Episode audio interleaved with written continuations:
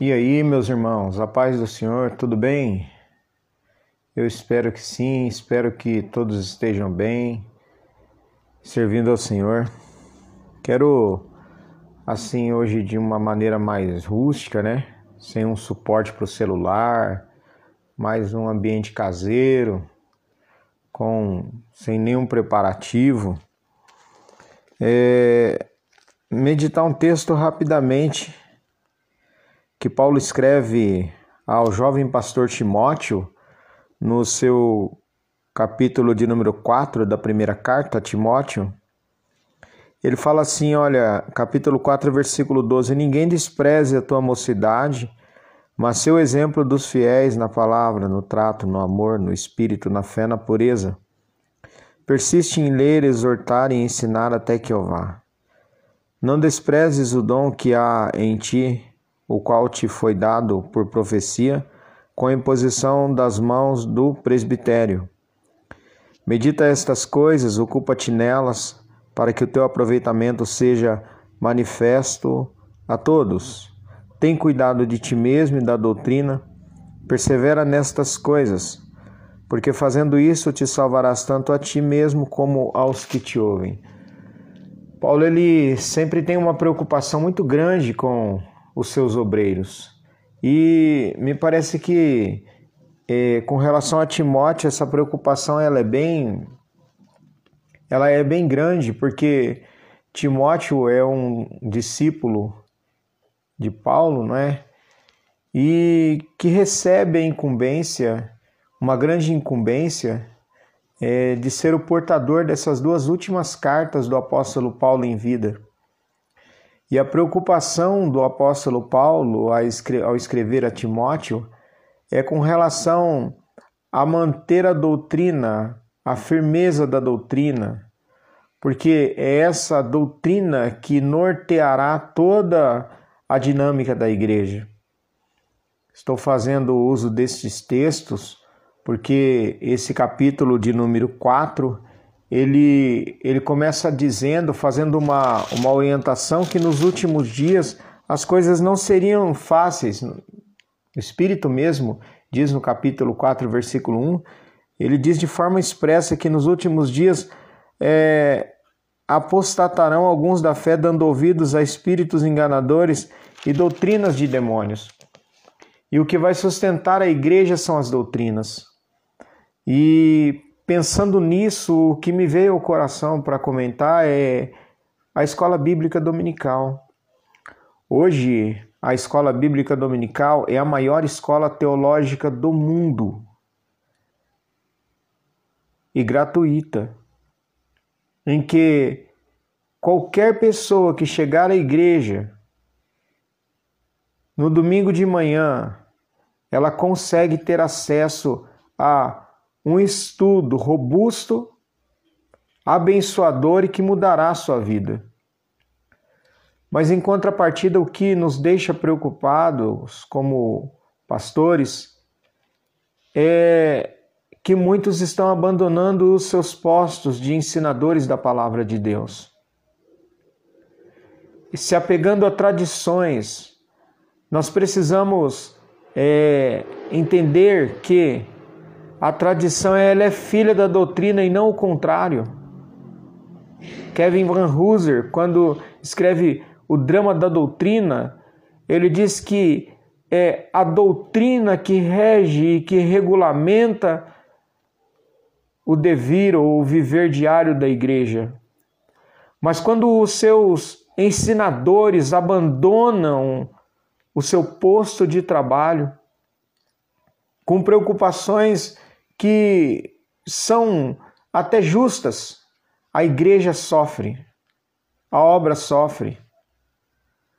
Paulo, ele fala a Timóteo a respeito de tomar cuidado para não desprezar, para que as pessoas não desprezassem a sua mocidade, para que as pessoas conseguissem olhar para ele, para o, o Timóteo, como sendo um obreiro sério, que leva a sério a doutrina, que leva a sério aquilo que foi ensinado para ele e vou mais longe. Ele diz para que ele seja o exemplo dos fiéis na palavra, no trato, no amor, no espírito, na fé, na pureza. E aí o que me vem a e o que me chama bastante atenção quando a gente fala a respeito do ministério de ensino da igreja, da necessidade dos mestres da igreja, que são aqueles a, a teologia ela é ela é serva da igreja. Ela tem o papel magisterial sim de ensinar e de instruir, mas ela também tem o papel ministerial, que é o papel de servir a igreja, de dar um norte para a igreja, de mostrar o caminho que a igreja deve seguir dentro da doutrina da palavra de Deus. Doutrina é a maneira correta de se interpretar a palavra de Deus, de se observar a palavra de Deus. E aí ele chama atenção a Timóteo dizendo: olha, persiste em ler. Não se pode falar aquilo que não aprendeu. Nós não temos a mínima condição de transmitir aquilo que não aprendemos. Nós não suportamos, e aqui eu digo como igreja, achismos, acheologia. O é porque eu acho, é porque eu acredito. Não, não. A questão é que a doutrina ela precisa ser estudada. Isso se vê com leitura. Meus irmãos, minhas irmãs, que estão nos postos de ensinadores da palavra de Deus, o seu posto não pode ser abandonado. E quando nós falamos a respeito de abandonar a doutrina, é o desleixo mesmo em estudar, em ler. O crescimento físico dói, o crescimento intelectual dói também há a necessidade de se abrir mão. Ele diz: Olha, persiste em ler, exortar, ensinar até que eu vá. Não despreze o dom que há em ti. Não despreze o dom que há em ti.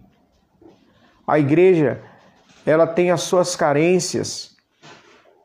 E é muito fácil abandonar o posto e deixar de fazer. Por N motivos. Por uma crítica do pastor, por uma crítica é, de algum membro. Só que nós precisamos ter a consciência de que nós temos diante de nós uma responsabilidade que é eterna. Se um professor forma um aluno para a vida, nós formamos alunos para a eternidade. Não estamos fazendo qualquer coisa, nós estamos fazendo uma grande coisa. E a nossa responsabilidade enquanto servos, enquanto servas do Senhor, ensinadores da palavra, teólogos, teólogos no sentido de estudar as coisas relacionadas a Deus, porque nós não conseguimos estudar Deus de forma direta, colocando Deus numa mesa e o dissecando. O que conseguimos é aquilo que o Espírito Santo nos revela o teu drama da redenção, cito mais uma vez Van Hooser, o teu drama da redenção é quando Jesus se faz presente no nosso meio através de uma explicação em que as pessoas compreendam. Você não pode abandonar o seu posto. Não é um encargo, é um privilégio poder trabalhar na obra de Deus e poder ensinar o povo de Deus. E nós temos essa responsabilidade.